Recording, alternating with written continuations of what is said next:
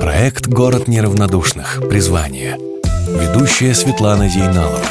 Здравствуйте, дорогие друзья! Мы начинаем серию подкастов в рамках проекта «Город неравнодушных призвания», посвященных деятельности некоммерческого сектора нашей столицы. Организатор проекта – сеть коворкинг-центров НКО Москвы, консультационная и информационная поддержка, предоставление площадок для мероприятий, помощь в организации мероприятий, типографские услуги и далеко не весь перечень услуг со всеми возможностями коворкинг-центров вы можете ознакомиться на портале «Душевная Москва». Наш первый выпуск посвящен молодежи. У нас удивительный гость, точнее гостья. Это председатель Комитета общественных связей и молодежной политики города Москвы Екатерина Драгунова. Здравствуйте, Катя. Здравствуйте. Здравствуйте. Катя, ну кому как не вам знать все про молодежь и знать все про НКО. Давайте начнем с НКО. Да? Я знаю, что сейчас некоммерческих организаций открывается все больше и больше, огромный интерес общества к этому. С чем это связано и сколько сейчас в Москве действует таких организаций? Действительно, у нас в Москве очень много некоммерческих организаций. На данный момент в городе зарегистрировано больше 30 тысяч таких организаций, и 6,5 тысяч из них имеют статус социально направленных некоммерческих организаций. И действительно, с каждым годом их становится больше и больше, потому что без э, этого третьего сектора, без некоммерческих организаций город уже существовать не может просто, потому что очень много забот и хлопот они берут на себя, делая добрые дела, а, видя прям а, тех людей, которым нужна помощь в данный момент, в данную секунду, конечно, город без этого уже не справится. То есть это такая именно человеческая инициатива, да, которая идет э, не инициатива власти, а инициатива людей, которые говорят, нам нужно да, это. Да, задача власти это, в принципе, поддержать то, что уже существует. Ничего нового не надо придумать, надо просто увидеть, где надо поддержать, какая поддержка нужна. И поэтому благодаря такому взаимному а, отношению, это вот это двухстороннее движение, сейчас а, некоммерческие организации видят, что их поддерживают, они знают, куда обращаться, потому что Комитет общественной связи и молодежной политики является а, входящими воротами для всех гражданских инициатив, просто для людей, к нам приходят, пишут, там не обязательно организации, просто люди. То есть как раз возник такой маршрутизатор, и это же хорошо. добрых дел в городе. Конечно. Потому что приходят и те, кому нужна помощь, и те, которым, э, те, которые хотят помочь. Можно просто написать, зайти в любой наш центр, сказать, я вот хочу кому-нибудь помочь. Участник подкаста Дарья Андреева. Некоммерческая организация «Вверх». Я руковожу программой профи по профориентации и трудоустройству, и я э, руковожу программой «Самостоятельный взрослый» для выпускников, вернее, для молодых людей, которые вышли из психоневрологических интернатов или там еще проживают, но хотят выйти. К нам же приходят выпускники коррекционных школ, они э, обучаются. В процессе обучения мы проводим профориентационную работу для них, мы э, расширяем их э, социокультурные познания вообще жизни. Мы приглашаем гостей из разных сфер, которые рассказывают им про ту деятельность, которой они занимаются. Мы э, ходим на экскурсии к работодателям, партнерам программы, которые уже включены в эту программу.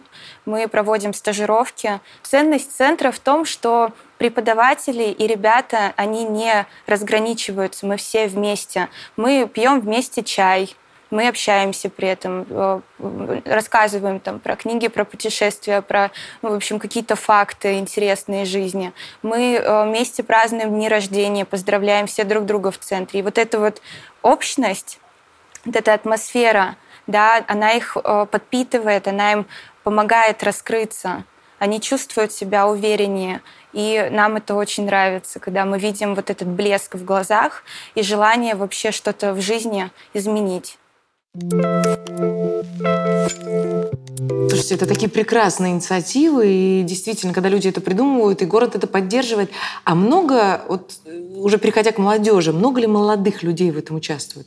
Да. Хотят ли они что-то делать? Или сейчас такая молодежь, что хочет только тусоваться и больше ничего? Нет, вы знаете, сейчас э, такая молодежь, какая она должна быть, э, которая соответствует своему, своему времени. И сейчас у молодых людей очень большой запрос на любовь Ну, причем, Любовь? Да, это самая главная ценность, которую они выделяют вот по последним опросам молодых людей города Москвы. На первом месте все-таки любовь и семья. То есть и любовь это не в плане того, что любите меня, а отдавать любовь. Поэтому у нас очень стремительно в городе развиваются различные волонтерские программы, и очень много школьников хотят в этом участвовать. Вот во время пандемии, когда шла акция «Мы вместе», а, очень много школьников просилось просто пойти помогать.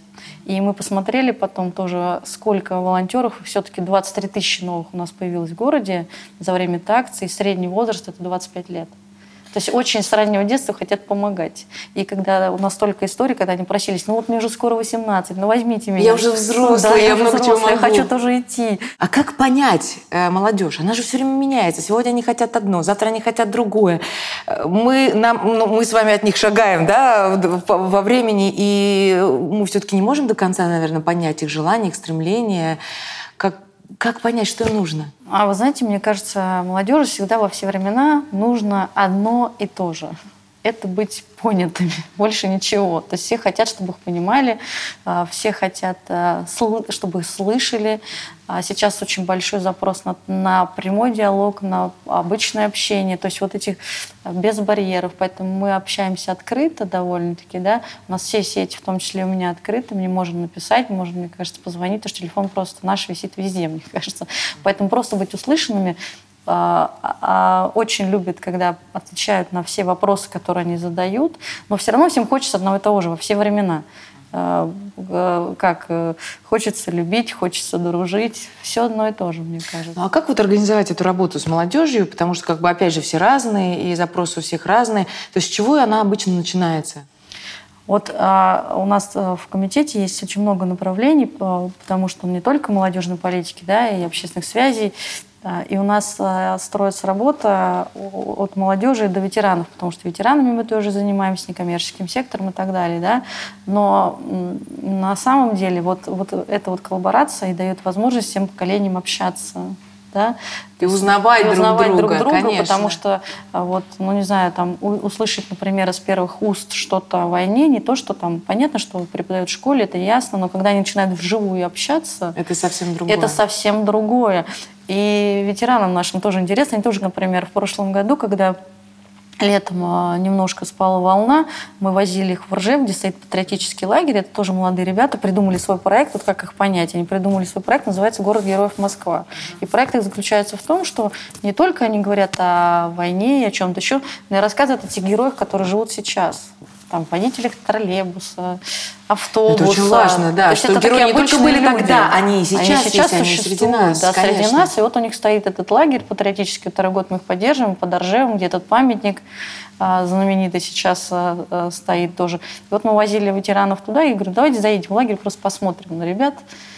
Они не хотели уезжать. Потому что, потому что одним было интересно, что на самом деле было в те годы, ветеранам было интересно, они говорят, да, конечно, нормально, они же телефонах не только Да, конечно, они нормальные, говорю, просто время другое. Вот, да. Если мы сейчас посмотрим, в принципе, да, вот на, почему-то говорят, что они все там сидят, вот если мы просто, э, не знаю, посмотрим в метро или где-то там еще, да, все взрослые сидят в телефонах. Вот скажите еще, вот рассказали вы про поездку с ребятами под Ржев, да? А какие еще есть проекты города, которые, вот, в которые привлекается молодежь и для молодежи? А, как к нам э, приходят? К нам приходят ребята и говорят, мы придумали вот такую штуку. Или, например, у нас уже это действует, как нам получить э, поддержку города? Вот как это, как это случится? Они в том числе записываются в коворкинг-центр, начинают вместе как-то с кем-то общаться. Из этого рождаются какие-то проекты. У нас сейчас укрупненно, мы сейчас поддерживаем 10 проектов. Укрупненно. Допустим, у нас есть проект на районе, который поддерживает все стрит-культурные сообщества. Там это всякие э, рэперы, которые уличные танцоры, панофутболисты, там вот все вот все вот стрит-культура, мы их объединили в один проект, причем мы не то, что сказали, ребят, все, давайте объединяться. Они поняли, что можно друг другом общаться, делать крутые мероприятия, да, например, и опять же, когда они там, допустим, к нам подходили, говорят, слушайте, мы не про политику. Я говорю, слушай, мы не про политику. Вот тебе что интересно, можешь сказать? Uh-huh. Они говорят, ну вот мы хотим петь там в каких-нибудь интересных местах Москвы, как нам туда попасть? Я говорю, слушайте, да не вопрос. Я ему первый раз, когда рэперам дали спеть просто музей Москвы, они говорят, что там можно петь? Ну, конечно, можно. Почему нельзя? Это ваш город, вы можете этим пользоваться, не вопрос. А вы скажите, а кто более инициативный вообще вот среди НКО? Это люди взрослого поколения или молодежь? А, безусловно, те, которые уже оформлены в какую-то некоммерческую организацию, это в основном, конечно же, это благотворительные фонды, это люди, так скажем, 35-40 а, плюс, потому что они знают уже, как это делать, что это делать. Если вы просто какой-то компании пришли к нам, сказали, вот мы хотим, мы вот такие вот молодцы, мы спрашиваем, что нужно, какие ресурсы необходимы, они начинают работать, и мы видим, что действительно они к себе все больше и больше привлекают молодых людей, потому что тоже идет такая история, что в меня же поверили, угу. и я в тебя поверю. Участник подкаста Дарья Монакова, общественная организация «Клуб волонтеров». Волонтеров является одним из самых первых массовых сообществ в стране. Мы организовались в 2006 году. И уже вот более 15 лет э, поддерживаем детей из детских домов и взрослых, проживающих э, в интернатах. А, мы занимаемся тем, что а, волонтеры ездят э, к детям в интернат, в детские дома, проводим различные мастер-классы, а, какие-то познавательные занятия. У нас э, волонтерами приходят люди совершенно разных профессий. У нас есть и врачи, и юристы, и бухгалтера, и программисты. Это абсолютно не важно, кем человек работает. Самое главное, что он действительно хочет эм, помогать, хочет э, посвящать вот именно свое время, потому что волонтерство – это же все-таки не про деньги в данном случае. Да? У нас все построено на простом человеческом э, взаимоотношении, уважении, э, справедливости. Мне кажется, это основные такие критерии, на которых, в принципе, построена благотворительная и вся общественная деятельность. Благодаря этому к нам приходят э, очень такие хорошие, замечательные ребята, и чем мы еще очень гордимся, тем, что а, благодаря тому, что многие ребята, придя в клуб волонтеров, познакомившись с благотворительной сферой, они в дальнейшем продолжают э, работать в благотворительности. То есть многие ребята сейчас, я знаю, работают в каких-то разных фондах, в общественных организациях, и мы этим очень гордимся. А, очень хороший проект, который придумали сами студенты Рана Хиггса. Вот, знаете, я честно, мы до этого не додумались. Называется он «В работе». Они сами написали платформу, погрузили ее а, в сеть ВКонтакте, и там можно очень просто найти работу. Значит, там у них три направления, тоже все очень просто, все гениально просто. Для тех, кто может работать несколько часов в неделю – и они сами связались с X5 Retail Group, все вот магазины перекрестки, там, да, карусели да, да, и так далее. Там можно подрабатывать несколько часов в неделю, сколько ты хочешь.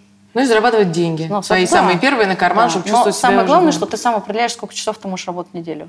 Угу. Второй момент – это стажировки в крупных корпорациях. Пока ты учишься, ты можешь стажироваться несколько раз угу. в разных корпорациях.